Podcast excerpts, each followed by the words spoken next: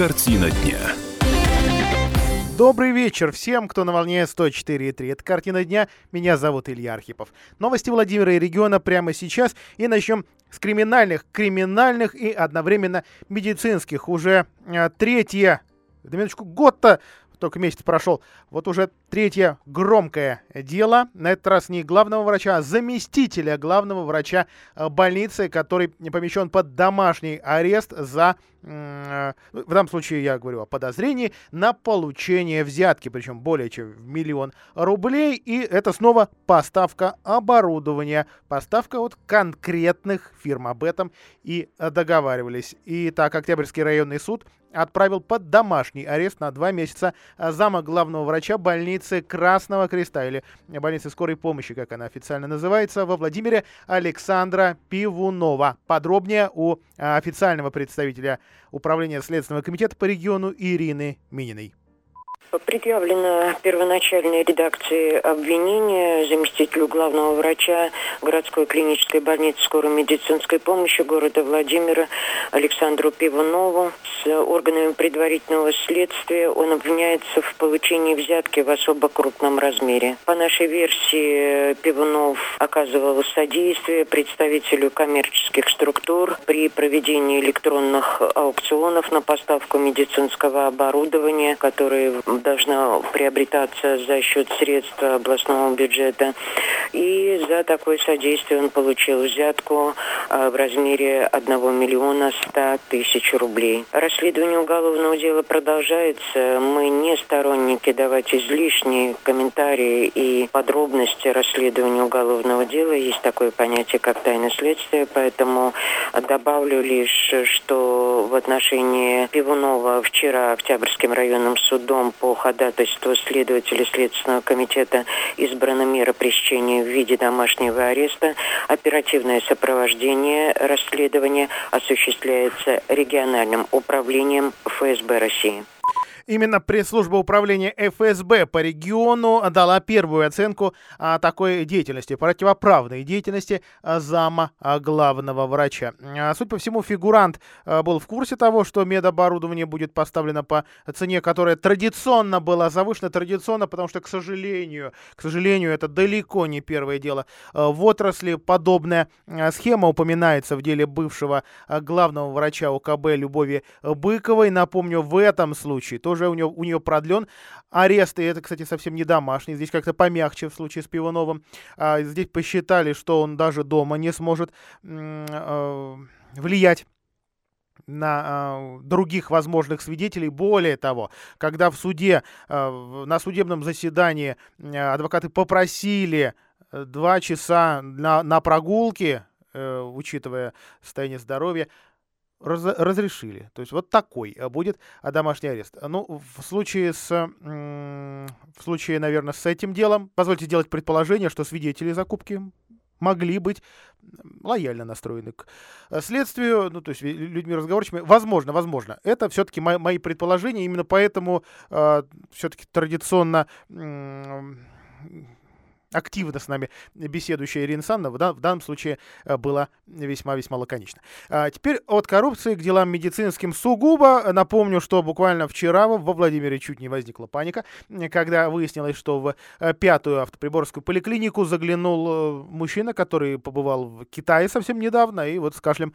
а, пришел. Он уже, собственно, переболел, остался кашель. Вот сейчас, сейчас выяснилось, что ему поставили диагноз бронхит и а, грипп группы Б, но как выяснилось буквально перед самым началом эфира, а, все-таки все-таки специалисты пока неспокойны. А дело в том, что несмотря на то, что мужчину отправили домой, практически считается ну, там, почти выздоровевшим, а, дело в том, что анализ на коронавирус вот этого Владимирца еще не завершен. Его проводят в Москве. Информации сейчас, вот на, на данный час нет, в области работает штаб по контролю за ситуацией с коронавирусной инфекцией. Мы уже распространяли его а, сообщение о том, что такие меры э, с целью недопущения распространения новой э, китайской инфекции у нас принимаются, они существуют. И в данном случае облздрав их ну, ну, просто повторяет, что все медицинские организации обеспечены всем необходимым, включая средства индивидуальной защиты и расходники для отбора проб и исследований. Ни одного случая заболевания коронавирусом официально во Владимирской области не зафиксировано. И это же, кстати, вот мы сегодня видели распространенное сообщение самого ведомства Роспотребнадзора, то есть федерального, и, в общем, нас там, нас там, собственно, нет. Но-но-но. Э, надо за этой ситуацией действительно следить ежечасно, что и будем делать в наших эфирах. Так что э, спасибо, что слушаете нас, читаете сайт kp.ru и газету а, «Комсомольская правда». О китайских туристах, кстати, на вчерашней большой пресс-конференции высказались и э, вице-губернатор по экономике Максим Брусенцов и глава Владимир Стата, господин Быков. Дело в том, что они, естественно, не могли не сказать о китайских туристах. Они сегодня считаются основным вроде бы направлением. То есть Владимир Суздаль для них считается а, направлением вполне себе привычным. Ну, так, так называемая русская провинция, которая у большинства из них э, присутствует в путевках, вне зависимости от того, обеспеченные туристы или так называемые социальные путевки. Но-но-но, как отметили оба, оба этих э, уважаемых эксперта, это все бедные китайские туристы. Грубо говоря, и автобусы китайские, и лапша, которую они в автобусах кушают китайская, у нас только мусор. А, да, утрирую немножко, но на самом деле практически вот так все, все, все и сказали. То есть якобы, якобы э, вот, вот сейчас это вирусная проблема, и, соответственно, э, снижение, резкое снижение турпотока, э, ограничение турпотока э, китайцев в Россию вообще не должно сказаться заметно на состоянии нашей экономики. Мол, слишком мало эти туристы, приезжающие по социальным путевкам, оставляют в нашем регионе. Вот это уже точная цитата. А теперь к делам сугубо Владимирским. Давайте даже так еще, еще сместим немножко Э, не сместим, с, с, уменьшим, наверное, а, точку зрения нашу. А, во Владимире начнут строить развязку между улицами Чапаева и Василисина. Сообщил я об этом нашим слушателям во вчерашнем эфире. А вот сейчас мой коллега Алексей Сухов разобрался, что именно власти уже готовы построить, а что пока переносят, и насколько все-таки это отдаленная перспектива. Насколько же дорога, которую начали строить около 25 лет назад, все-таки готова, готова воплотиться в асфальте. Алексей, приветствую тебя в эфире. Сразу начинай с цифр, когда начнут, когда техника поедет на юго-запад. Слушай, ну когда техника поедет на Или я забегаю вперед все-таки. Могу. Э, но строить дорогу планируют э, в этом году. Э, я так понимаю, что, в общем-то, весна, позднее лето, все зависит от погоды еще во многом, но вот весна-лето, то есть начало первого этапа э, реконструкции участка автомобильной дороги по улице Чапаева. Вот когда мы поднимали эту тему от чиновников городской администрации, ну, естественно, устами Александра Арнольевича Карпиловича, несколько раз мы слышали первый этап, первый этап, э, и каждый раз что-то разное понимается. Либо э, одно соединение Чапаева со Спиранского, а все ближайшие соединения там с красной, с э, нечетной стороны Василична на потом откладываются. Либо давайте сначала сделаем э, грунт, а потом будем думать, есть ли у нас деньги на асфальт, когда, асфаль, как, когда асфальтировать и так далее. Вот что сейчас на, на 31 января понимается под этим первым этапом? Слушай, там глобальные наполеоновские, я бы сказал, планы, потому что, смотри, там из зоны строительства надо вынести инженерные коммуникации, после этого начать дорожные работы, причем а, строить планируют как раз тот участок, о котором вот столько лет и говорят, то есть от э, Чапаева и до Спиранского. А, и это будет не просто прямая дорога, а это будет, э, то есть идет дорога, потом кольцо, э, кольцо и дальше опять улица Спиранского. Вот. И это кольцо, оно будет с выездом на улицу Василисина, тот тупик, который был раньше. Вот. Э, в общем-то, вот, собственно говоря, вот это все... А, э, а ты говорил наполеоновские планы. Ну, нет, плюс э, замену, э, установку столбов освещения, то есть э, проводка электричества, потом ливневая канализация, так что, в общем-то, объем работ большой, учитывая, что еще надо вначале инженерные коммуникации вывести. То есть, сам понимаешь, сначала раскоп, потом э, закоп, потом э, дорожные работы, потом, ну, вернее, причем это все одновременно с тротуарами, со столбами, но, в общем-то, ну, надо все успеть, учитывая, да. у нас еще... Тротуары, действительно, там огромные, там, там несколько кварталов, не соединенных ни одним тротуаром. Вот эту проблему местные жители, да, мамочки еще просто решить. Да, ты же вспомни еще, сейчас на данный момент там э, достаточно крутой спуск идет после Чапаева, такой прям гора такая, можно сказать, небольшая. А потом уже, то есть это надо тоже еще выровнять ландшафт, чтобы ну, не было американских горок. На дороге. Вот. А второй этап, он, можно быть сказать, даже менее глобальный. Он в следующем году планируется. Это вот тот тупик улицы Василисина от дома 22Б, это колледж культуры и искусств. Uh-huh. И до вот этого как раз кольца вот эту дорогу планируют расширить. Э, Хотя она перегорожена, там же нет дороги, там тротуар, который перегорожен и использовался еще несколько лет назад как такая нелегальная дорога. Да, но, причем там до, дошло до такой степени, что даже жители окрестных домов поставили, если кто не знает, э, бетонный блок, чтобы машины не ездили. Вот, поэтому тоже еще очень интересно, как будут жители реагировать. Я вот знаю, что уже те, кто живет э, в том районе, в общем-то, уже недовольны будущим строительством. А, то есть здесь, я так понимаю, будут конфликты тех, кто хочет улицу Чапаева, и тех, кто не хочет улицу Чапаева. Так что, в общем-то, нас ждут интересные два То есть успокоили жителей Пугачева, расстроит жителей э, высоток, а в высотках побольше народ живет. А, Леша. Ну, в общем-то, это давнишняя Владимирская проблема. Каждое дорожное строительство у нас э, вызывает недовольство. При том, что все говорят о том, что нам дороги нужны. Ну, вот что поделать. Итак, два ближайших года, то есть 20 и 21, и в итоге в 21 году этот проект полностью завершится. Мы получим соединение сразу нескольких улиц. Улиц Спиранского, Чапаева, Василисина, Красной, э, и в итоге выезд на Нижний Дубров. Будем надеяться. Во всяком случае, планируется выделить 107 миллионов рублей, и этого как бы должно хватить. Но давай так, э, сколько уже разговоров велось о том, что будем строить, а потом уже на следующий год раз и денег нет. Во всяком случае, пока... Э, каждый только... божий год. каждый, каждый раз э, почему-то возникает проблема. Да. Алексей Сухов и э, его, его материал о э, соединении Чапаева Василисина Испиранского на сайте kp.ru. Мы прервемся ненадолго. Картина дня.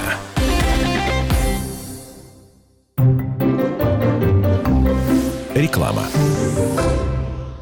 Оптика «Сокол» заботится о вашем зрении и делает свои товары еще доступнее. Только в январе скидка на изготовление очков 50%, подарки и еще большой выбор очков, оправ, аксессуаров. Об организаторе акции, правилах ее проведения, количестве подарков, сроках, месте и порядке их получения и о противопоказаниях можно узнать в салонах оптики «Сокол». Егорова 8Б, ТЦ «Восток-1», первый этаж, улица Полина Осипенко, 17. И ждем вас по новому адресу. Нижняя Дуброва Дуброва 15. Телефон 543 222. 543 222. Приводи детей на большой фестиваль роботов в концертно-развлекательном комплексе Art Hall. Сенсации последних международных выставок в Лас-Вегасе и Пекине. Уникальный цирк роботов и еще пять новейших техношоу каждые полчаса. Таких роботов во Владимире еще не было. С 6 февраля по 9 марта Международный фестиваль роботов Art Hall. 0+. Международный фестиваль роботов в концертно-развлекательном комплексе Art Hall. Дети Милана, Праги, Петербурга уже видели это. Теперь Владимир. Робот-рыба в аквариуме. Электроскутер размером с машину, роботы-двойники Эйнштейна и Дональда Трампа, цирк роботов, игры и техношоу весь день. С 6 февраля по 9 марта Международный фестиваль роботов Art Hall 0+. Музыка, искрометный юмор и море эмоций. Петербургская оперетта представляет оперетта «Летучая мышь» и невероятно захватывающий, добрый и очень смешной мюзикл «Бременские музыканты» 8 февраля в областной филармонии. Категория 6+. Телефон рекламной службы во Владимире 44 1200.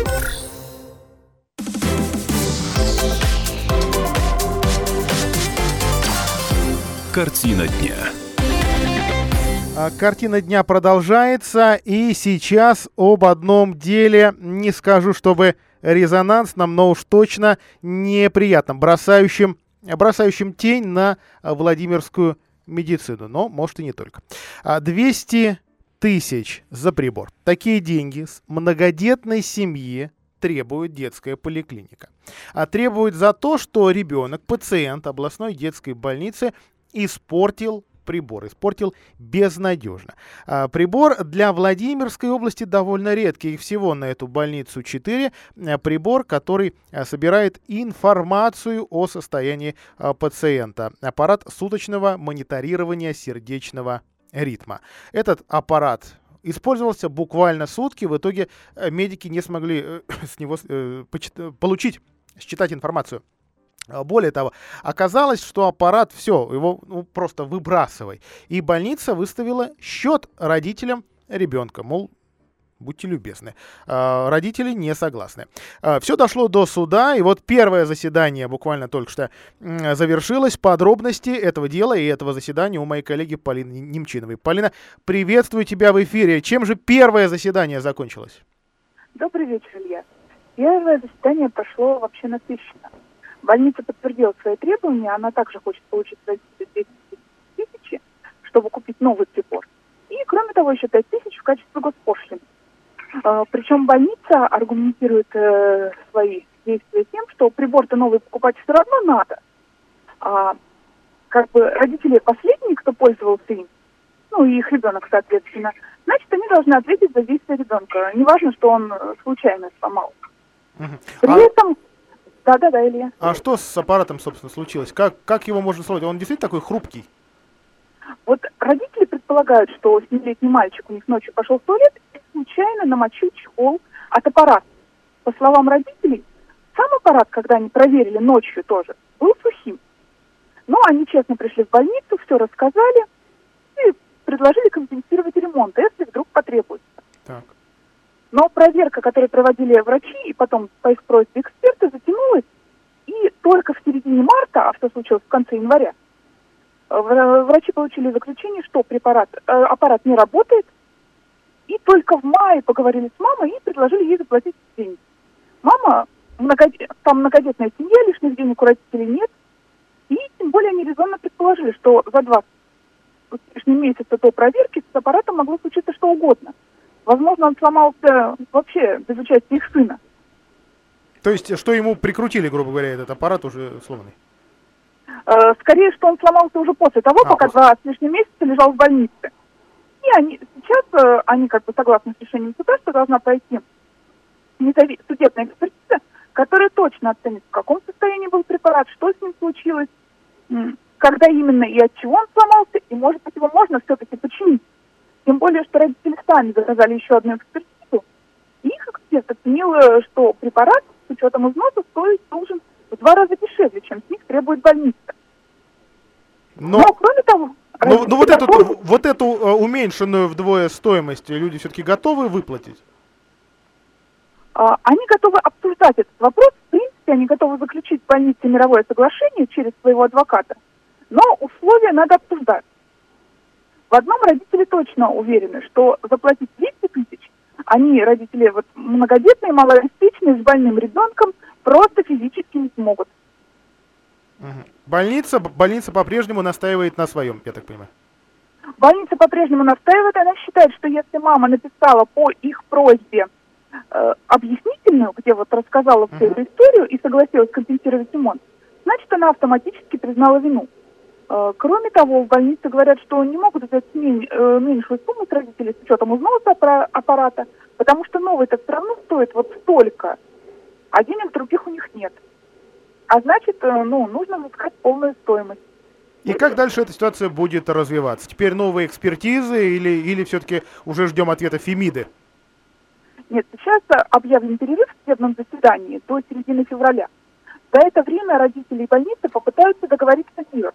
Если же они не сумеют, то будет назначена судебная экспертиза, и уже основываясь на ее результатах, суд примет решение, брать деньги с родителей или не брать все-таки. Полин, спасибо. Да, Полина, автор материала а, 233 тысячах, вот если кто не расслышал сумму, а, которые требует с многодетной семьи э, детская областная а, больница. Э, еще раз напомню, что к врачу на прием пришла мама, которая принесла с собой разобранный прибор, который до этого буквально за день поставили ребенку для мониторирования суточного сердечного рынка. Ни флешки, ни батареек там не было, аппарат, в общем, уже не работал, и медики не смогли получить информацию, которую должны были считать с этого аппарата о состоянии здоровья ребенка. Не очень приятная история, вне зависимости от того, кто, кто виноват, а, а кто прав. Ну, согласитесь, даже в нынешней ситуации повышенного внимания к состоянию здравоохранения все равно тень добросает. Вот, может, все и правы, говорится, а осадочек остается. Ну, старый анекдот. Хотя тут, наверное, не до смеха. Многодетным семьям с детьми-инвалидами во Владимирской области разрешили получать земельные участки бесплатно, независимо от условий. А остальным многодетным без детей-инвалидов по-прежнему нужно нуждаться в жилье. Это решение э, депутатов законодательного собрания. Пока оно не, э, не железобетонно, оно пока не э, принято в окончательном чтении, только первое прошло. Этот законопроект пока предусматривает бесплатное обеспечение земельными участками под стройку жилья с детьми. Извините, жилья семей с детьми-инвалидами. Предложено предоставить дополнительную меру соцподдержки двум категориям семей с детьми-инвалидами многодетным отдельно и тем, кому участок уже выделен по федеральному закону отдельно. Что касается многодетных семей, то по закону им будет предоставлен участок с единственным условием – постоянное проживание на территории области не менее трех лет. Имущественное положение и обеспеченность жильем в данной конкретной ситуации учитываться не будет. А, еще одна категория, э, получившая право бесплатно оформить участок в собственность, семьи с ребенком-инвалидом в возрасте до 18 лет, которые по федеральному закону уже получили землю под ИЖС, а, то есть под строительство частного дома, или ведение подсобного хозяйства, и уже построившие там дом. Важное условие – это жилье должно принадлежать на праве общей долевой собственности всем членам семьи. А закон принят, напомню, в первом чтении, чтобы еще раз услышать мнение муниципалитетов о нем, э, будут местные власти, местные чиновники еще выступать а, перед областными депутатами, внести поправки, а, если такие поступят, а, можно будет до 29 э, февраля. Понимаю, что, наверное, этого месяца, короткого февральского месяца, будет достаточно и для того, чтобы какие-то, а их много, общественные организации, объединения многодетных тоже предоставили э, свои Э, пожелания либо муниципальным э, органам власти, которые таким образом переправят их э, в ЗАГС собрания, либо напрямую своему депутату в ЗАГС собрании. У каждого, собственно, такой имеется. А на этом предлагаю прерваться в 17.33. Мы продолжим. Солнце ярко светит, и смеются дети, и мы рука в руку идем с тобою рядом, и говорить не надо, приятно всем вам говорить. Желаю, чтобы вы все были здоровы, и чтобы над вами сияло солнце ярче, чем на Мадагаскаре, чтобы достали жили, чтоб горя не знали, и чтобы ваши дети вас радовали.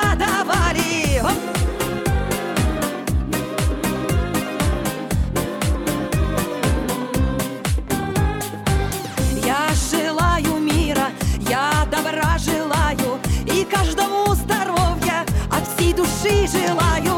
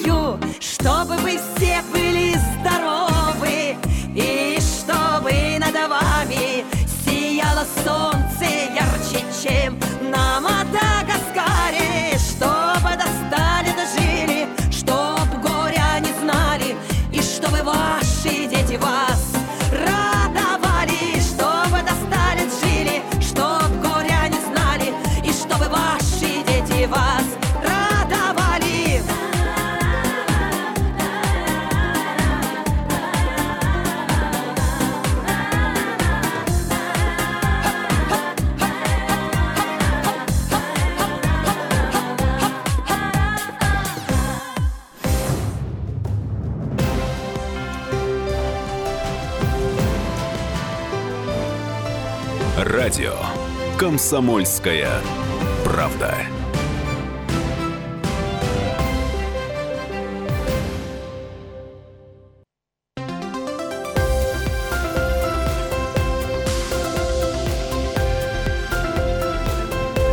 Радио «Комсомольская правда».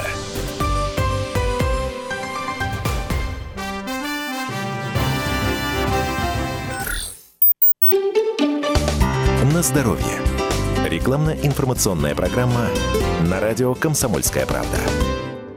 Здравствуйте. В гостях у нас ведущий специалист Алла Парфенова, с которой мы поговорим об ослаблении зрения с возрастом. Скажите, есть ли возможность поддержания глазного давления? Здравствуйте. Да, такое возможно. Натуральные компоненты, входящие в состав Орлит, поддержат людей, столкнувшихся с возрастными изменениями зрения, испытывающих повышенные зрительные нагрузки, а также всех, кто желает сохранить свое зрение на долгие годы. Орлит содержит два уникальных экстракта – коры сосны и гинко белоба, которые помогают поддерживать уровень глазного давления и кровоснабжения, что способствует гораздо лучшему питанию глаз и достижению положительной динамики в кратчайшие сроки. Учитывая высокую концентрацию входящих в состав комплекса веществ, как рекомендуется включать в рацион орлит? Всего один прием орлит удовлетворяет потребность организма в веществах, жизненно необходимых для хорошего зрения. Сегодня для наших слушателей действует бесплатная горячая линия. А еще вы можете получить уникальный комплекс поддержки зрения «Орлит» бесплатно. Узнайте как прямо сейчас. 8 800 100 ровно 9996. Спешите, количество ограничено. 8 800 100 ровно 9996. БАД не является лекарственным средством. ООО «Фармацевтический холдинг GLS Medical». ОГРН 118-774-670-6510. Москва. Акция проводится с 1 января по 31 мая 2020 года. При покупке двух упаковок за полную стоимость, третья упаковка бесплатна. Подробности по телефону 8 800 100 99 96. На здоровье. Рекламно-информационная программа на радио «Комсомольская правда».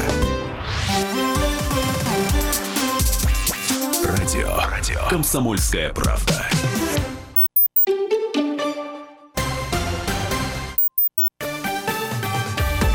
Новости. На радио «Комсомольская правда». В студии с новостями Карина Минина. Здравствуйте.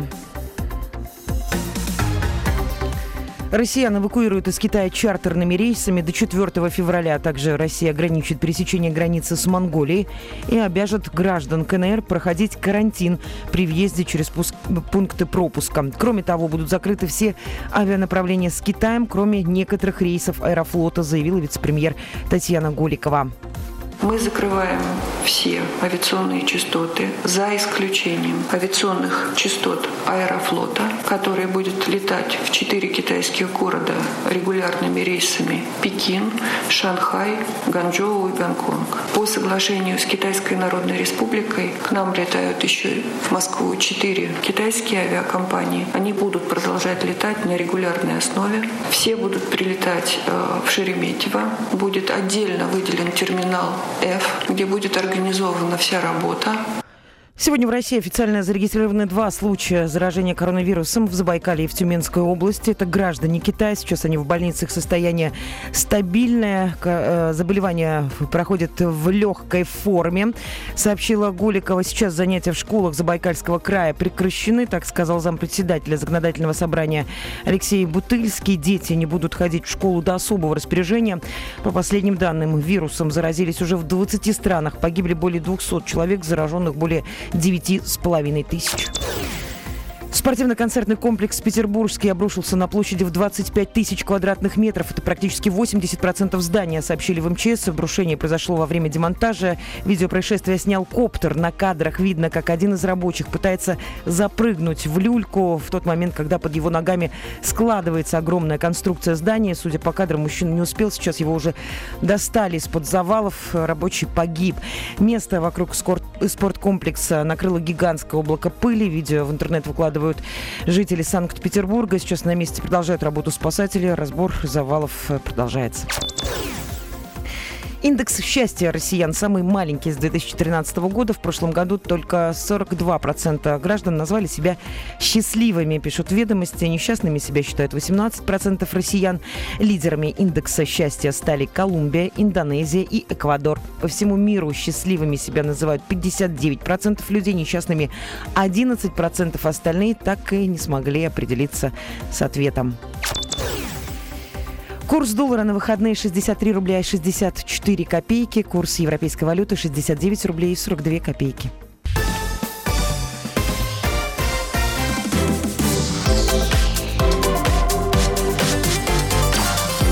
Картина дня.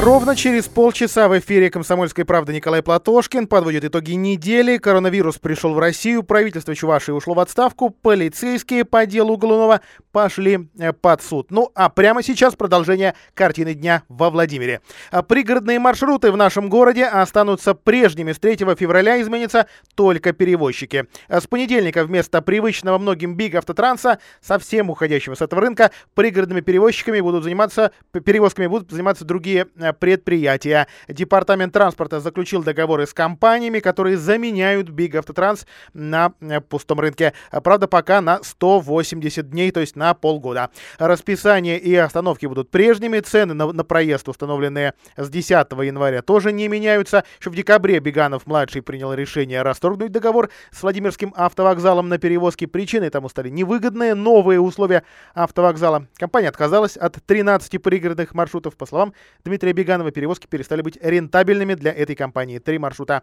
перестали обслуживать с 1 января, а остальные вот в начале февраля, соответственно, прекратятся.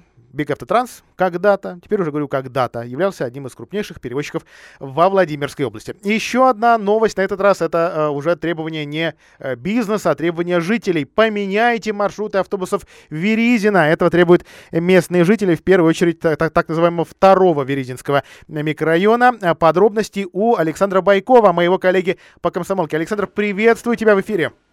Добрый вечер, добрый вечер. А, вот все-таки хочется понять, в какой именно части а, такие транспортные проблемы. Я знаю, что с конца прошлого года, буквально с, там, с 30 декабря, автобусы а, уже в массе своей стали заходить в Веризино, ушли с Пекинки таким образом. Есть разного рода проблемы. Э, и автоинспекторы, э, водители жалуются, что заворачивать туда заворачивают эти длинные автобусы с гармошкой чуть ли не там со второй, с третьей э, полосы, но это, это проблемы для именно водителей. А вот проблемы для жителей, как они сейчас выглядят? Вообще, на самом деле, проблема э, больше касается жителей э, микрорайона Веризина-2. Э, сейчас там живет более 5000 человек, район сам по себе отстроен был вот недавно только, и туда ходят только два автобуса, 9С и 4С и жители хотят просто изменить маршрут этого автобуса, этих, точнее, автобусов, э, касаемо вот 9С. 9С э, заходит на тандем. Э, и жителям не очень это нравится. Во-первых, э, это занимает очень много времени. Вот. А во-вторых, так как сейчас левые повороты убрали, 9С разворачивается там, доезжает до самохвала, и после этого возвращается на поворот на Веризинский у Никтида и далее едет снова назад уже на Веризина-2. И, в общем-то, жители хотят, чтобы автобус сразу заворачивал э, у Нефтида, а не ехал к тандему. Это вот первое требование, то, то что вот хотят жители по поводу автобуса 9С. А насчет 4С э, жители хотят, чтобы автобус поехал по кольцу, только, ну, также ездил, да, но чтобы он ездил и в обратную сторону. То есть в данном случае, вот так, как сейчас есть, 4С э, едет э, в сторону Доброго по Горького, Мира и потом возвращается назад э, в Веризино. Э, жители хотят, чтобы автобус теперь ехал, э, ну не теперь, а как ехал, э, чтобы он ехал, э, поворачивая сразу в Доброе у, у Нектида, ехал в Доброе через Мира, Горького и снова Веризино. Вот как-то так.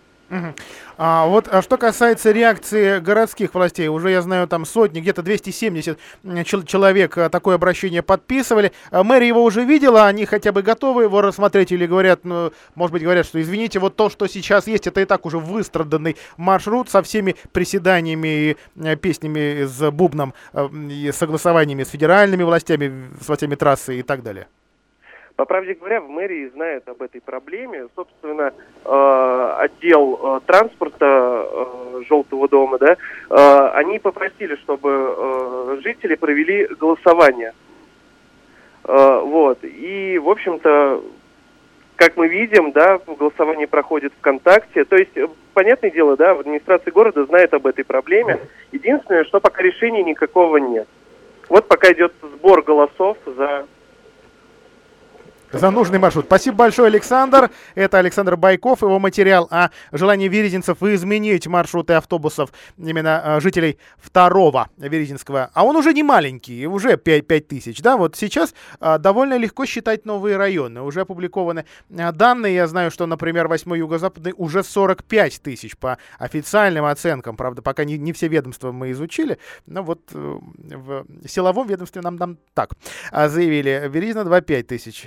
Такие новые-новые городки во Владимире. И считаться с желанием этих людей однозначно нужно. Другое дело, а сколько, сколько таких реально а, желающих. А, во, во, во Владимире Новый год закончится на следующей неделе, выяснила а, комсомольская правда. Начиная с 3 февраля городские власти начнут разбирать елки в городе. А спор о том, а, когда надо а, разбирать новогодние украшения, домашние елки, ведется давно, наверное, довольно долго, как мир. И по народным верованиям сделать это лучше было до крещения, чтобы не накликать на себя беду. Но кто-то, у кого жена помудрее, посильнее дома, говорит, вот когда елка осыпается, тогда и надо. Но в городе Владимире елки никогда так рано не снимали, не убирали. Несколько лет назад символы Нового года стояли до конца февраля. В этом году так долго тянуть не будут. На следующей неделе, с 3 февраля, службы начнут их разбирать, сообщили нам в пресс-службе города. В целом, надеются в течение следующей недели полностью все с площадей и снять. А это не значит, что исчезнут абсолютно все следы праздника. Помимо, помимо елок ведь есть инсталляции, их вот Некоторые вообще решили оставить как минимум до конца зимы. Цитирую я э, представителей мэрии. Многие праздничные инсталляции мы решили не трогать. А, ведь они э, не все выглядят как новогодние. Э, тот же рояль в сквере на Чайковского. Вот он будет э, стоять. Также э, на Георгиевской, на Большой Московской, э, так называемые одуванчики на Георгиевской или контрабас. Э, может, их даже и летом э, оставят. Пусть радуют горожан, считают в оранжевом доме. А вот только летом не, не, не все инсталляции будут красиво смотреться, как зимой. Там ночь короче, многие э, старые арт-объекты летом ну, превращаются в клумбы. А, подробнее, опять же, на нашем сайте оставляйте свои комментарии kp.ru. Алексей Сухов снова выходит на связь а, с нашей студией. Дело в том, что а, наши слушатели попросили прокомментировать историю с инициативой поддержать детей войны трех, э, тремястами рублей в месяц. Вот такие 300-рублевые э, выплаты предложили э, некоторые э, депутаты ЗАГС Собрания области, а именно коммунисты. Но инициативу завернули. Алексей, еще раз тебя приветствую. А вот какова же была мотивация на этот раз? Не играйте в политику, господа, или все-таки сугубо меркантильная? Нет, да, сугубо меркантильная была мотивация. А, ну, вообще изначально вопрос пытались перевести в политическую э, сторону, о том, что, собственно говоря, фракция «Единая Россия» постоянно блокирует э, инициативы КПРФ, и разговор велся на повышенных тонах, но, в принципе, в итоге никто против не выступил инициативы. Единственное, о чем говорили большинство представителей, конечно, партии «Единая Россия», э, это то, что денег в бюджете нет, и их надо еще найти. А где искать, когда бюджет уже распределен? И, э, собственно говоря, почему другие статьи расходов э, не так важны, как другие? Но тут каждый сам решает, что важнее. Допустим, национальная оборона, культура или дети войны. А, и все-таки можно ли рассчитывать, что э, хоть какая-то из депутатских групп, э, фракция или э, там, комитет вернется еще к установлению хоть каких-то мер э, поддержки для этой группы, или все вот, вот, вот то, что есть, тем, тем и ограничимся удостоверениями, там, э, про проходом без очереди, бесплатной юридической помощью, э, льготами на э, ЖКХ для тех, у кого их до этого не было, и, и по-моему, еще у нас э, тысяча рублей к юбилею Победы. А, ты знаешь, я думаю, что вернутся депутаты, потому что, например, вот инициатор э, первой версии законопроекта о детях войны э, Вяч, э, Вячеслав Картохин, э, он э, как раз выступал за то, чтобы поддержать эту инициативу в 300 рублей, чтобы найти эти деньги. А, и он, в принципе, как раз и говорил о том, что сейчас на данный момент закон принят в рамочном формате, а, давайте потом в дальнейшем будем его развивать и будем дополнять. А, и я так понимаю, что в принципе в перспективе мы можем ждать, что какие-то денежные ежемесячные выплаты этой категории населения будут. Алексей, спасибо большое. Кстати, коммунист, депутат-коммунист Шамиль Хабибулин предложил найти недостающие деньги с помощью повышения штрафов для чиновников, которые плохо расходуют неэффективно государственные деньги. А депутат от ЛДПР Иван Людков выступил э, с вот такой речью, что слышал в Совете Федерации, где был буквально за день до этого, что единую для всей страны выплату детям войны собираются принять на федеральном уровне в ближайшее время, а стало быть, на региональном уровне такая норма э, просто не нужна. Чтобы, чтобы вот эту выплату установить по 300 рублей в месяц, нужно было изыскать в бюджете от 200 до 350 миллионов рублей. Представьте себе, как, какие разные а, суммы. Но, но, но. А, на этом заседании, которое вот так вот не порадовало детей войны, выступил еще и а, человек, который этот статус не просто имеет, а еще и объединяет. Я говорю о представительнице города Радужного и ли, лидере местного объединения детей войны Наталье Колесовой, которая сказала, ну, ну вот правда, я даже поспорить вот не могу с тем, что прозвучало. То, что в поликлинике без очереди им дают, ну это хорошо. Но чем отличается э, э ребенок войны 45 -го года от не ребенка войны 46-го? Ничем. Конфликты в поликлиниках тоже идут. Понимаете? Идут и идут и идут. Но, к сожалению, к сожалению, тема э, поддержки э, детей войны, э, поколения детей войны остается, похоже, все-таки больше, больше политической, на мой субъективный взгляд. А прервемся ненадолго. Картина дня.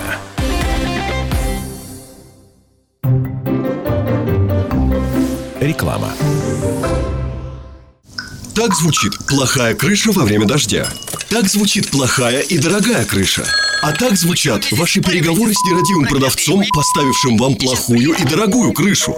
Хватит переплачивать и тратить нервы. Влад Металл Профиль, единственный производитель в городе, быстро в удобные сроки сделает и доставит металлочерепицу и профлист по размеру заказчика. Любые цвета. Влад Металл Профиль, сайдинг, водосточка и аксессуары для кровли и забора. Приезжай. РТС, дом 32. Звони 42 44 44. Влад Металл Профиль. Наша крыша не едет.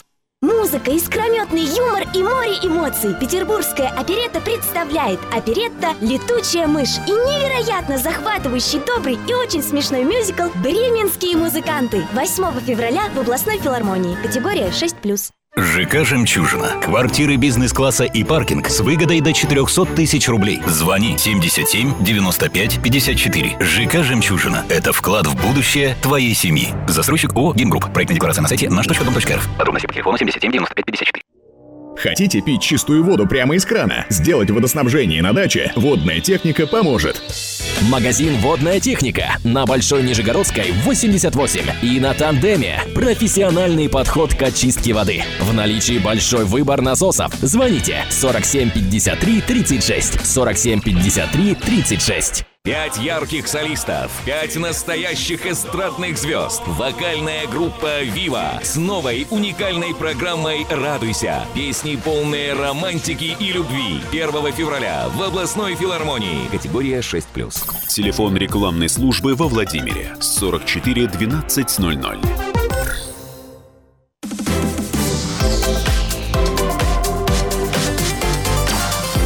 Картина дня.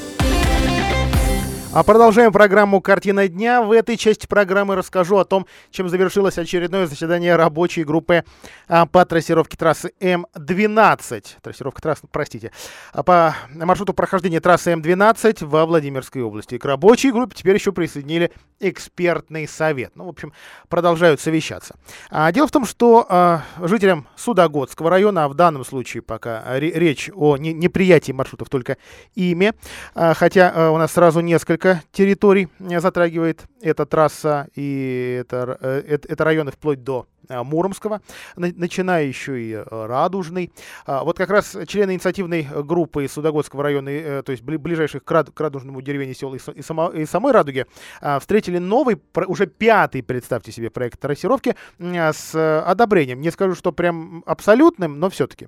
А, якобы этот проект лучше четырех прежних, и сразу понять сложновато. Его представил инженер Алексей Терехов, причем представлял он этот проект как частное лицо, хотя является сотрудником, научным сотрудником в НИИ экологии Минприроды. А, он предложил, соответственно, обход Радужного с юга а, и э, простите, он отметил, что обход Радужного с юга ничего хорошего для сохранения природы, а ну да, я так скажу аккуратно, местами она уникальна, э, и фауна. Но-но-но, э, в данном случае дорогу можно подвинуть ближе к Владимиру, ну, пускай идет вдоль, почти вдоль южного объезда до э, Муромской трассы. И, кстати говоря, вот на самом совещании выяснилось, что в других регионах от Московской области до Нижегородской, а дальше Чувашия и Татарстан, э, там э, сейчас таких громких противостояний трассировки нет. А, ж, ну, жителей, конечно, можно понять. Они э, хотят сохранить свои дома, угодья, приличный, э, привычный э, образ жизни, приличную экологическую среду. А, в данном случае, что э, члены инициативной группы отметили, что они готовы отправить письмо и новому премьеру от жителей Владимирской области, где считают, что прежнее руководство, которое вот так вот определило, что вот, вот эти муниципальные образования будут затронуты, что это ошибка прежнего правительства М. А, это э, ошибка прежнего правительства России и, соответственно, той группы, которая курирует э, строительство этой будущей э, платной трассы. А, ну, сами активисты, которые были на совещании пришли в футболках с надписью М12 «Мы не отступим». А, для того, чтобы какое-то решение было принято и проверено, оценено, э, создадут вот такую экспертную группу, то есть куда включат экспертов транспортной отрасли, экологов, э, законодателей, в надежде, что ну хоть так да, э, получится договориться. Может, может быть. А, в любом случае, а, по тем словам, которые звучали из уст чиновников, из уст проектировщиков, мол, все дело, дело решенное, остались только, ну, вот, гру- грубо говоря, метр влево или метр вправо. А вот что по этим районам, точно, точно, вот здесь вы уже, ребята, никак не поспорите. Еще одна, э, ну пускай не самая заметная история, но все-таки довольно важная, куда э, исчезла советская лепнина с так называемого Обкововского дома, который стоит в э, новом уже, ну, скорее так, в недавно названном месте, который называется Андриановский сквер, напротив бывшего кинотеатра мир. А там проводится капитальный ремонт, и создание действительно сняли а, много элементов э, лепнины, в том числе с советскими символами. А, пару дней назад владимирцы этот факт и заметили. Вместо сугробов э, такой большой, большая гора чего-то белого. Лепнина довольно красивого а, дома советского э, периода. Основное строительство в городе вообще началось в середине 60-х. Большая часть зданий вовсе у нас относится к эпохе расцвета модернизма и брутализма. И так, так вот таких домов а, по пальцам одной руки можно пересчитать. И из всех Сталинок, ну так, так называемых Сталинок, это чуть более поздний период, это самое представительное. И, как отмечают архитекторы, едва ли не лучший образец сталинского ампира в небогатом на интересное здание советского времени Владимире. Дом 56 года для работников обкома КПСС. Переживать, говорят, за судьбу дома и его украшений не стоит. Э, дом дождался капремонта. Руководитель ТСЖ «Центр» Наталья Шакирова пояснила комсомолке, что с момента постройки дома 1956 года у фасада капремонта не было ни разу. А, Лепнина сама стала отходить, рассказывает Шакирова. Это уже опасно. Дом долго ждал ремонта. После того, как Лепнину почистят, ее вернут на место. Капремонт проводит частный предприниматель. А, ремонт обойдется в 10 миллионов. Лепниму а, специалисты снимают, то есть промышленные альпинисты. И э, здесь стоит отметить, ну это, конечно, для, для знатоков, для специалистов информация, что этот э, дом, он э, постройки 56 -го года. А в ноябре 55-го принято довольно известное э, постановление об архитектурных излишествах, когда в Москве появились так называемые обдиранные дома. То, то есть на, начали строить хороший красивый дом, э, вышло постановление, и часть не доделали, часть, часть просто убрали или э, сняли. Вот такие недо, недоукрашенные дома э, стоят в Москве. Во Владимире, ну вот, пожалуйста, пример. Соседний дом, вот где э, жил Николай Ефимович Андрианов, да, он уже 59 -го года, и у него вообще никаких украшений-то особых и незаметно. Ну, что касается распространенного мнения о том, что дом обкомовские квартиры в Сталинке самые обыкновенные, ну, разве что потолки высокие э, для сотрудников автоприбора и электроприбора, говорят, несколько квартир тут раздали. А ТСЖ с этим домом даже э, мучается. Коммуникации у него непростые, очень протяженные и очень дорогое отопление. А, а соседний дом 32 сейчас тоже проходит капремонт, и у него таких сложностей, как с лепниной и эркерами, нет и не будет, говорят специалисты. Вот на этом, уважаемые радиослушатели, разрешите откланяться. Всем хорошего вечера. Передаю микрофон Николаю Платошкину.